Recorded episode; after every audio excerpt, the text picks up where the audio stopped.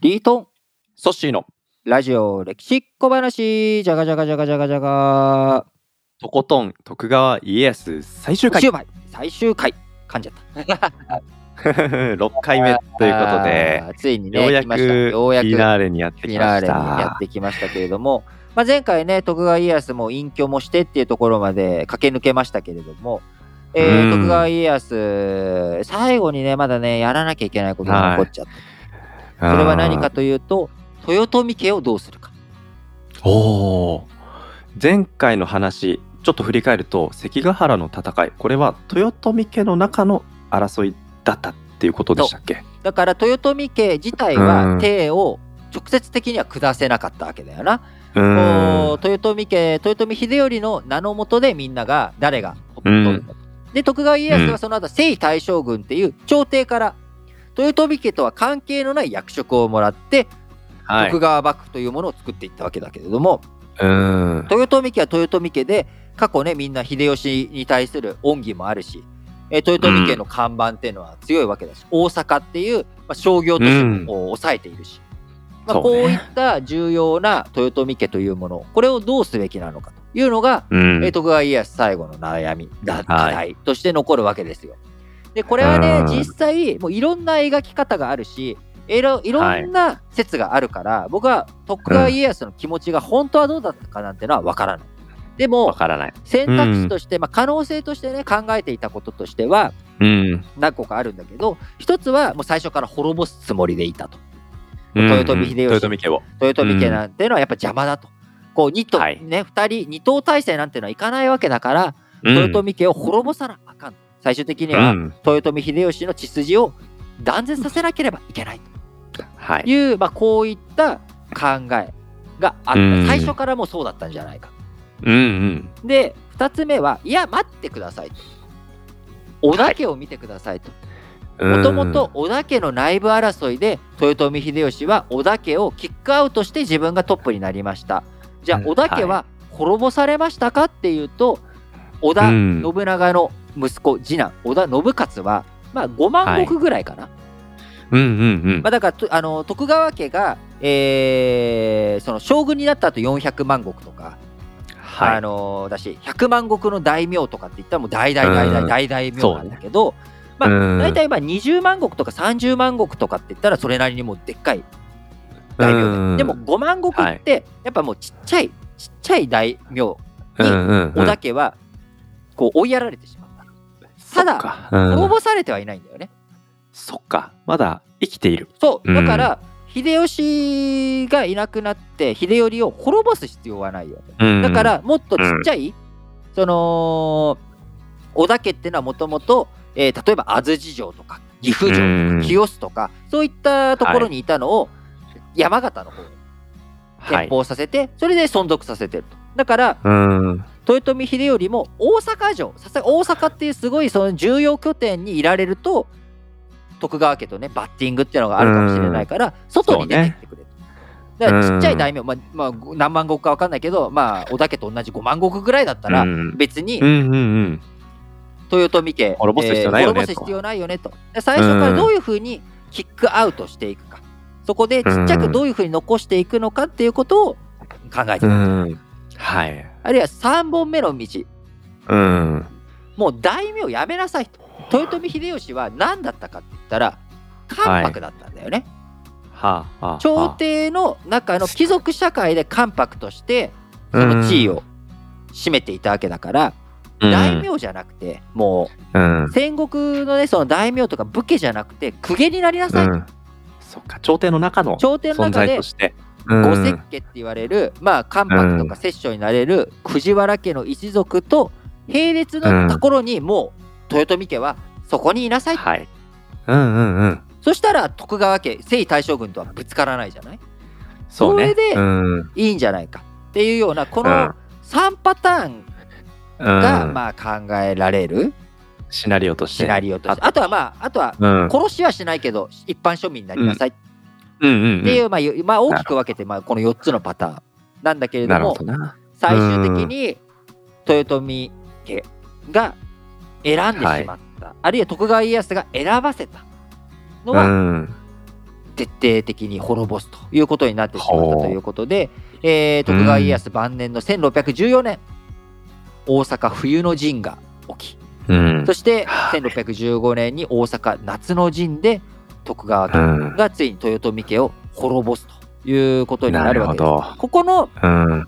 お冬の陣から夏の陣に移行するとき、一回、講和、うん休戦してるんだけれども、はい。この時に、大阪城のお堀を全部埋めて、丸裸にして、はい。それで徳川家康、最後ね、夏の陣では言いがかりをつけて滅ぼしたと。うん。だから、まあ、ここだけ見ると、最初からもうはい滅ぼすつもりだったんじゃないかとうん。言われるんだけど、お堀を埋めてる時点で。そう、うん。ただ、1614年のね、その、もう戦争になっちゃったら、そうだったかもしれないけど、実はい際徳川家康がじゃあ1603年征夷大将軍になった時から豊臣家どうするかっていうのは、まあ、1600年関ヶ原の戦い勝った時からずっと多分悩んでたと思う。まあそうね。10年以上悩んでたわけか。だからそその14年1614年の大阪の陣に入っちゃった時にはもう、ここれはもう滅ぼすしかねえなと。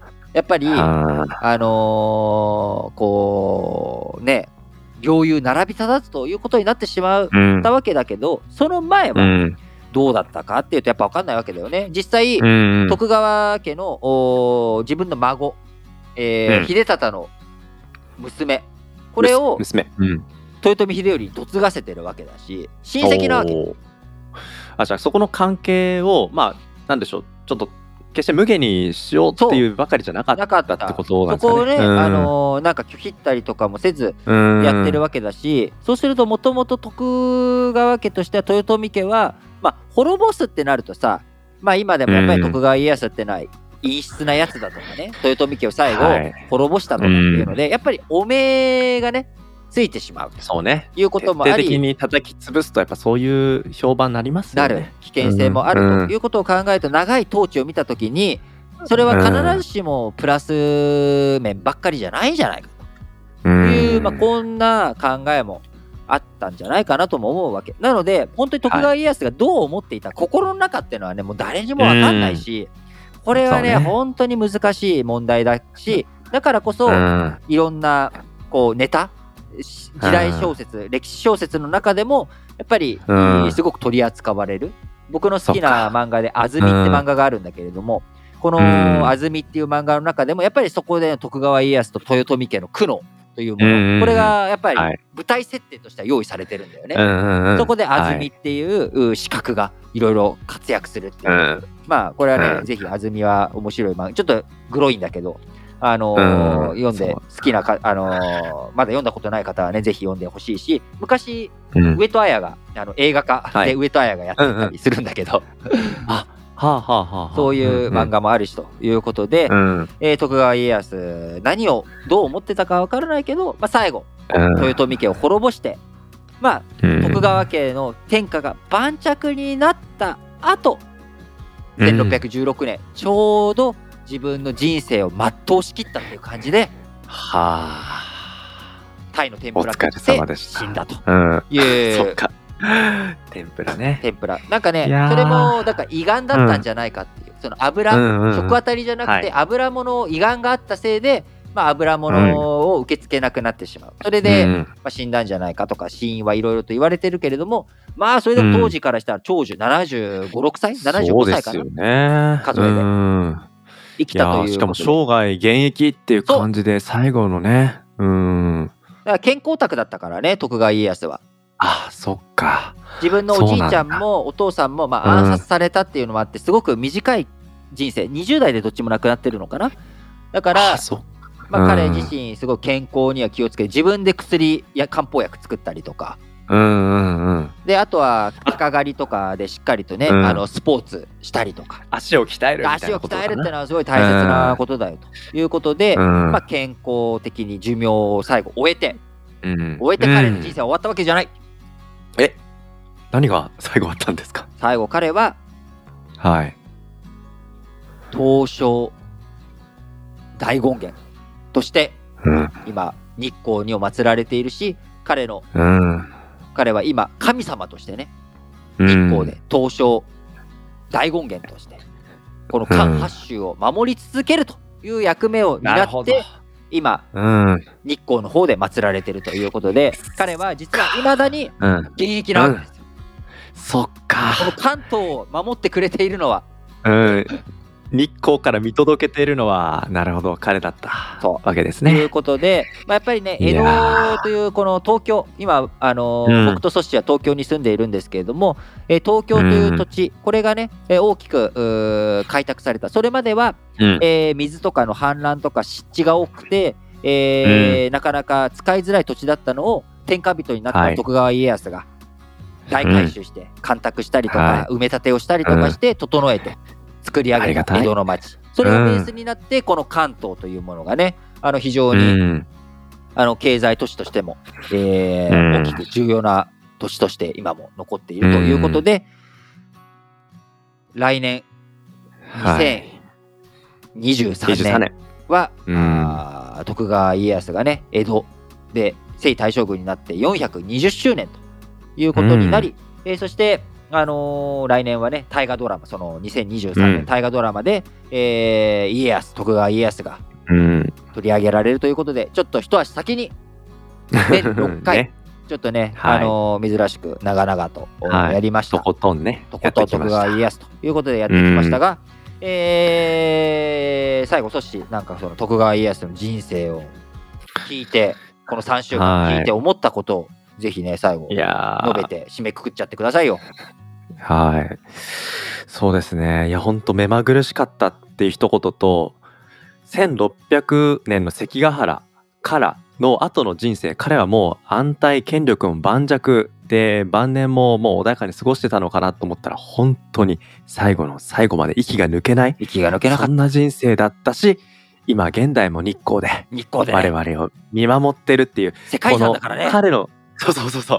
いや彼の人生初期の幼少期の人質時代からも波乱だったのがいやー70過ぎてのこの長寿全うしつつも常にやっぱり大変な人生だったんだなーっていうのを感じますそうなんだかね。ら徳川家康の言葉だと言われている人生とはね重い荷物を背負って歩くようなものだということ、まあ、これがねやっぱりこの徳川家康のこう話を聞くとああやっぱそういうものだなこんなねあの日本史の中でもまうんあかなり有名人知名度多分80%超えてんじゃない？全人口のいやーそうでしょう。その徳川家康をもってしてもやっぱり人生というのはままならん苦労の連続だということで、いやー我々庶民もまあですね、我々ね。うんうん一生懸命一日一日を大切にしながら頑張っていきたいと思います。ということで全6回とことん徳川家康皆さんお付き合いいただきましてありがとうございます。